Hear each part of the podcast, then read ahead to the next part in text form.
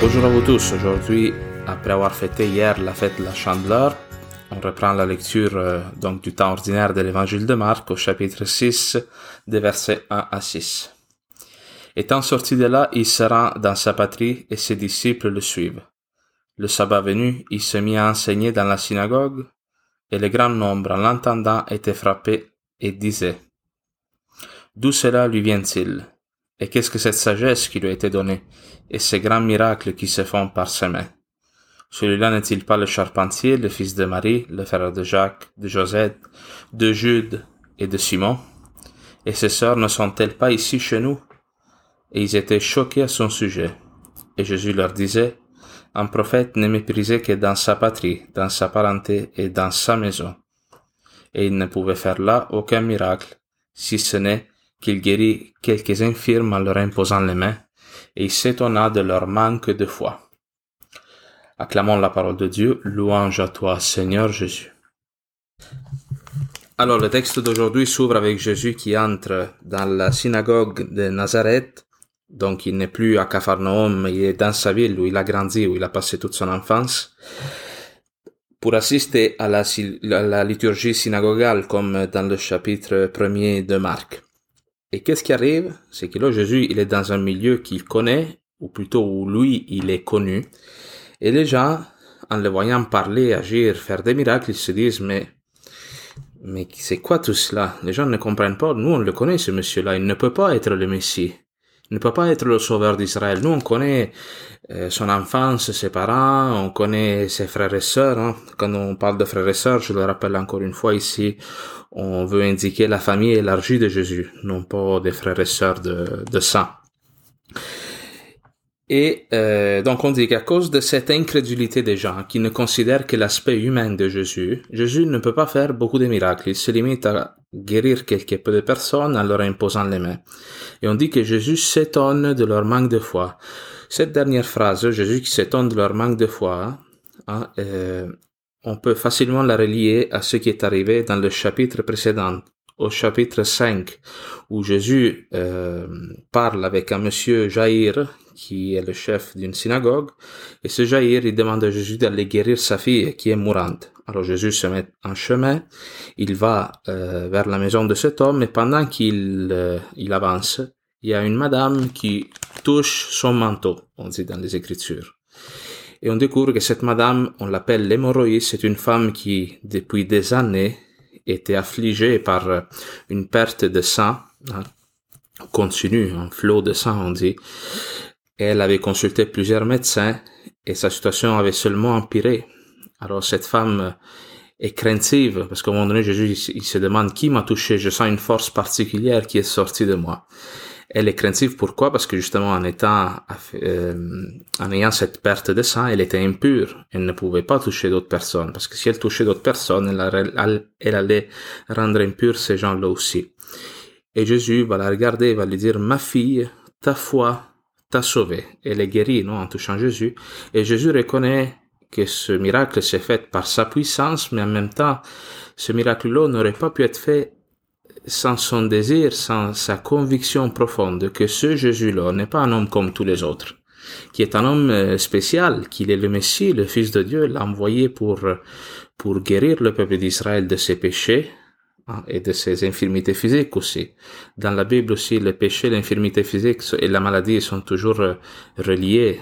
Souvent, ça fait une, c'est une même réalité, non? Par exemple, on parle dans les premiers chapitres de la guérison de la belle euh, mère de Simon Pierre, qu'on dit qu'elle a la fièvre. On pourrait se dire, ok, la fièvre, c'est pas trop grave. Mais la fièvre est aussi une image d'un état d'esprit euh, que cette femme euh, vit et de laquelle Jésus vient la guérir. Alors cette, fois, cette femme, l'hémorroïde, s'est guérie à cause de sa foi. Alors Jésus continue son chemin après avoir guéri cette femme et quelqu'un vient annoncer à Jair que sa fille désormais est morte. Alors ils disent laisse faire le maître, désormais il n'y a plus rien à faire. Et Jésus lui dit sois sans crainte et seulement la foi Jair va continuer à croire que quelque chose est possible, que ce Jésus, il a un pouvoir particulier, un pouvoir qu'il a sur la mort, de ressusciter les personnes, de les faire revenir à la vie, physiquement et spirituellement.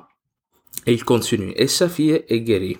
Alors on voit que ces deux miracles que Jésus vient de faire avant d'aller à Nazareth, de rentrer dans la synagogue, se basent sur la foi des personnes, sur cette capacité qu'ont eu ces gens-là à aller au-delà des apparences, considérer la réalité céleste, pas seulement la réalité terrestre, parce qu'humainement, face à une maladie incurable, comme c'est le cas pour l'hémorroïs, ou, ou pire encore, face à la mort, comme c'est le cas pour la fille de Jaïr, il n'y a rien à faire. Un homme ne peut rien faire face à cela. Alors ça, c'est la différence entre ces deux personnes-là et les gens de Nazareth, qui ne voient qu'un Jésus, qu'un charpentier, qu'un homme quelconque? Ce texte, euh, il peut nous interroger à nous aussi. Il peut nous pousser à nous demander, mais comment tu te vois?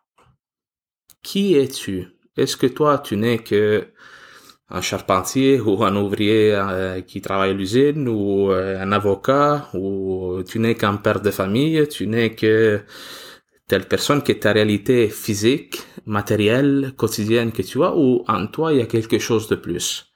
Ou en toi, tu, ou, vraiment tu es un fils de Dieu à cause de ton baptême.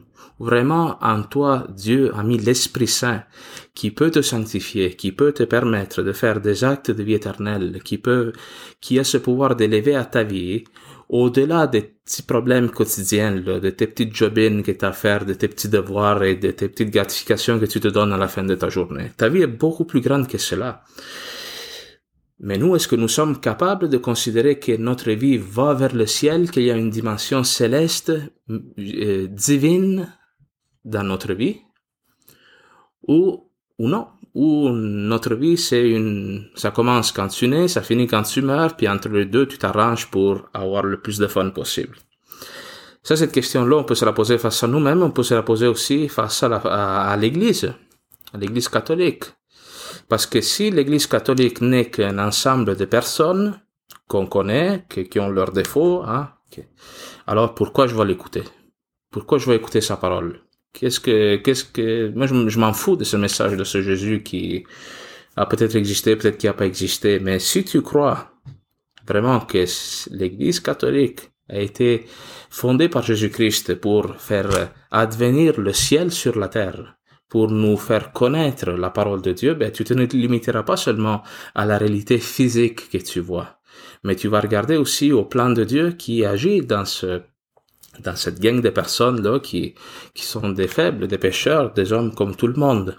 Mais on, ce que je étonne Jésus dans ce texte, c'est de voir que ces personnes là sont fermées à une vision plus grande de la vie avant même que lui ait une chance d'agir. Combien de fois nous, on agit de cette manière-là aussi Avant même qu'un problème se manifeste, on, on, on, tire tout de suite le break, là. Tout de suite, on arrête, là. je vous donne des exemples. Si tu crois que tu peux vivre l'amour vrai dans ton couple, que tu peux vivre une union qui est éternelle, qui n'est arrêtée que par la mort, alors tu vas rentrer dans le mariage avec une foi différente. Tu vas accepter de t'engager avec une même personne, mais tu ne le fais pas en te basant sur la connaissance humaine que tu as de toi, de tes capacités. Mais tu vas le faire en te disant, Dieu m'aidera. Alors, si tu crois que en toi il y a l'Esprit Saint, que Dieu va t'aider, que Dieu a pouvoir sur tes limites, ben, tu t'engages dans un plan qui est plus grand que toi, que tes petites capacités. Mais si tu ne te limites qu'à ta réalité physique, à ce que tu observes avec tes yeux, ben, qu'est-ce que tu vas faire? Tu vas te défendre. Tu ne laisseras pas la possibilité à, Dieu d'agir et de faire avec ta vie quelque chose de grand, de beau, de, de, célestial. Hein? Tu vas faire un contrat de mariage peut-être pour que tu te dis, bon, je le sais que ça marchera pas, fait que, regarde, on va faire des préarrangements là pour qu'on se quitte d'une manière aimable cela, on peut s'appliquer de, plein de manières. Nous, tant de fois, on ne sort jamais d'une forme de médiocrité dans notre vie parce qu'on ne croit pas que nous sommes capables d'accomplir un bien qui est grand et qui nous dépasse, que nous ne sommes pas capables personnellement et que Dieu ne peut rien faire là-dedans, parce que Jésus-Christ n'était qu'un homme, Jésus-Christ n'était qu'un charpentier. Alors vous voyez, on s'exclut nous-mêmes du salut. On se on ne se donne même pas la possibilité de voir Dieu à l'œuvre. Parce qu'avant même que Dieu fasse quelque chose de beau avec notre vie, nous on se dit, ça se peut pas. C'est pas possible. Ça, c'est le sens de ce texte. C'est cela qui étonne Jésus. Parce que on pourrait, bon, laisser une chance à Jésus d'agir et après de se dire, bon, non, finalement, je n'y crois pas, mais combien de gens on voit, et peut-être des fois c'est notre attitude aussi, des personnes qui a priori sont fermées à l'action de l'esprit et qui se disent, ça, tout ce que ce dont vous parlez, tout ce de quoi vous parlez, ce n'est qu'une œuvre humaine. Dieu n'existe pas, point. Point, c'est ça. C'est un texte qui est très dramatique, celui qu'on lit aujourd'hui, parce que ça, c'est une attitude qui nous exclut du salut. Avant même de, je le répète, avant même de donner une chance à Dieu de nous sauver, nous on se dit, Dieu ne peut pas nous sauver. Et alors, qu'est-ce que veux que Dieu fasse? Qu'est-ce que Dieu peut faire si on, on ne veut même pas essayer, on ne veut même pas lui donner une chance? Nous sommes condamnés à, nous perdre. C'est un texte qui est très, très dramatique, je le répète, mais qui peut, je me rends compte aussi que je suis peut-être dur, en commentant ce texte aujourd'hui. Mais c'est euh, un texte qui nous invite aussi à passer à une forme de maturité dans la foi, à une forme de maturité aussi dans la manière de considérer notre vie, à ouvrir notre esprit. Laisse une chance à Dieu de te parler. Crois aussi que ta vie est faite pour un bien qui est plus grand que celui que tu peux imaginer. Laisse une chance à Jésus-Christ de te montrer sa divinité, pas seulement son humanité. Aujourd'hui, la fois, on peut la considérer comme une forme d'humanisme. Hein. La foi peut me rendre une meilleure personne, peut m'aider à, être plus gentil, plus serviable envers les autres. Mais là encore, on limite la foi à tout ce qu'il y a d'humain.